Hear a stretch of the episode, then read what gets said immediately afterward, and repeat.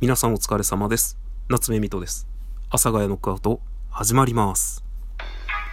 えー、ただいま2月17日木曜日夜中の2時36分です。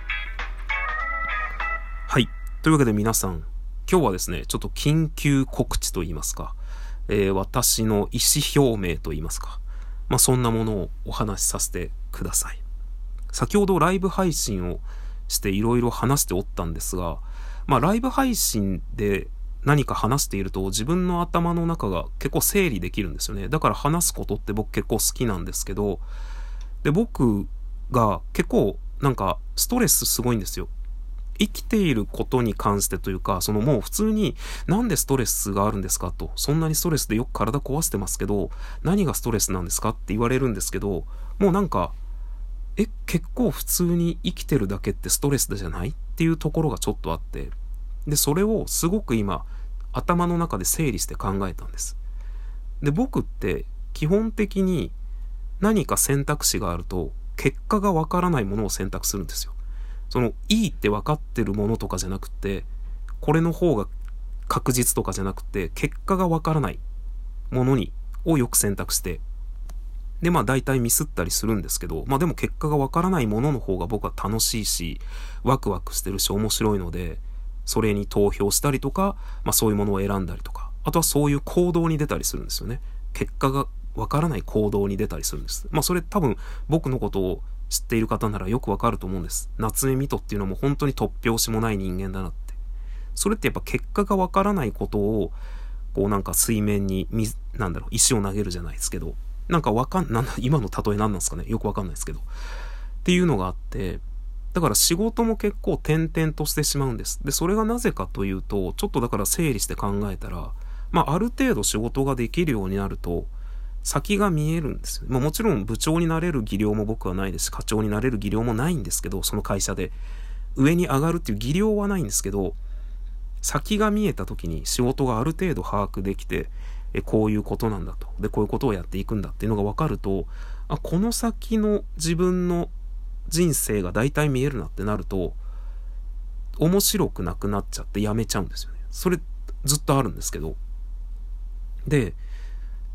それをもっと突き詰めて考えたら、僕がなぜ今ストレスを常に受けて生きているかって考えたら、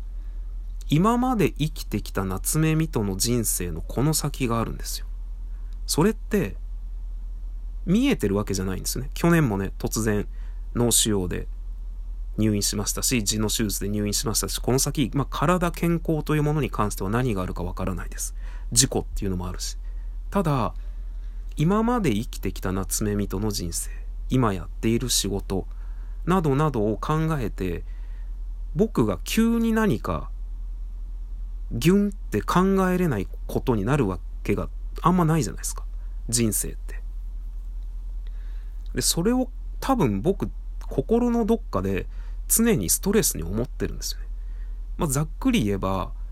明日も仕事に行かなきゃいけない。明日もご飯を作らなきゃいけない。掃除をしなきゃいけない。洗濯をしなきゃいけない。もう、それ別にしなきゃいけないことじゃないんですけど、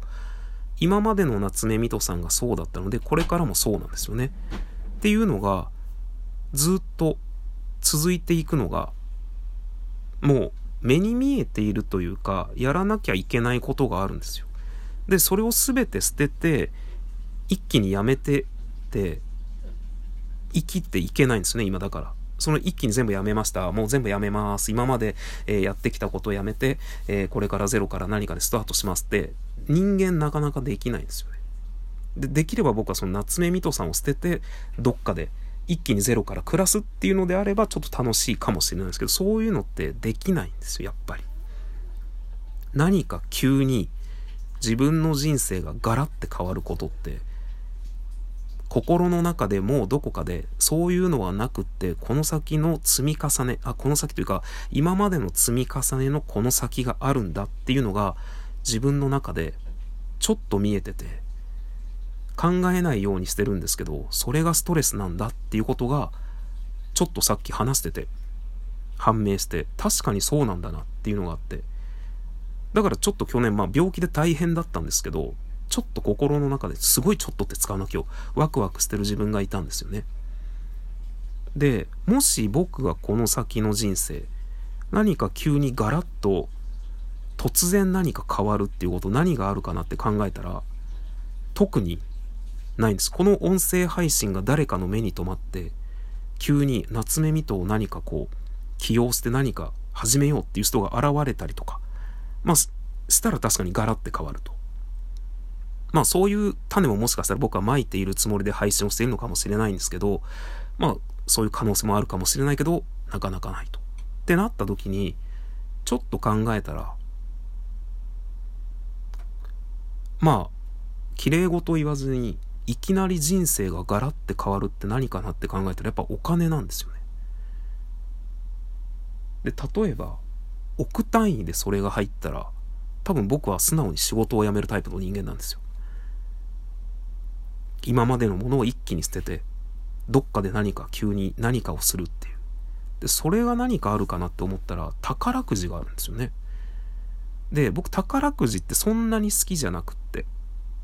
なんか、運を天に任せるみたいな。まあ確かに買ってる間はワクワクするんですけど、なんか。で、まあ過去に宝くじ何回も買ったことあるんですけど、まあ買ったことあるのがビッグっていう宝くじなんですよ。で、それがなぜかっていうと、なんか普通の宝くじって、まあ連番とかバラとか選ぶじゃないですか。で、ロトとかって自分で数字選ぶじゃないですか。だけどビッグって何にも選べないんですよ。ただお金を払ってくじを買うだけなんですよ。で、そこにもう、あの、勝手に決められた、あれってなんだっけな？サッカーなのかな？よくわかんないですけど、なんかそれのあれなんですよね。結果なんですけど、なんか勝手に印刷されてて、もうあなたはこれですよって渡されるんです。何にも選べないんですよ。それを、ちょっと、週1回の抽選会らしいんですよ。突然何か急に自分の人生がコロって変わるとしたら、それありかなってちょっと思って、今日から毎日1枚、一口だけ、ビッグを買っていこうと思います。300円一口のビッグを毎日、月3万ぐらいの出品なの。いや、違うでしょ。月、まあ9000円か。え、え、え、どうしたどうした ?10 日で3000円？そうだよね。え、違う違うでしょ。え俺頭悪どうした？だいたい何週間だっけ ?4 週間とか。あ、1万2000円ぐらいですね。の出費で。ちょっと、宝くじ。ビッグ。で、なんかビッグが当たるって運じゃない気がするんですよね。なんか、その勝手にもう向こうが決めた数字が出てくる。それを受け取る。で、なんか、そこに運ってあるのかなまあ、あるのかもしれないんですけど、で、なんかそれってワクワクする、ちょっと先が見えないものを手に入れるってちょっとワクワクするじゃないですか。なのでちょっとこれから毎日1枚買っていこうと思います。という意思表明の収録をさせていただいております。で、ツイッターでね、状況などをつぶやいていこうと思いますので、それでは皆さん、交互期待。さようなら。バイバイ。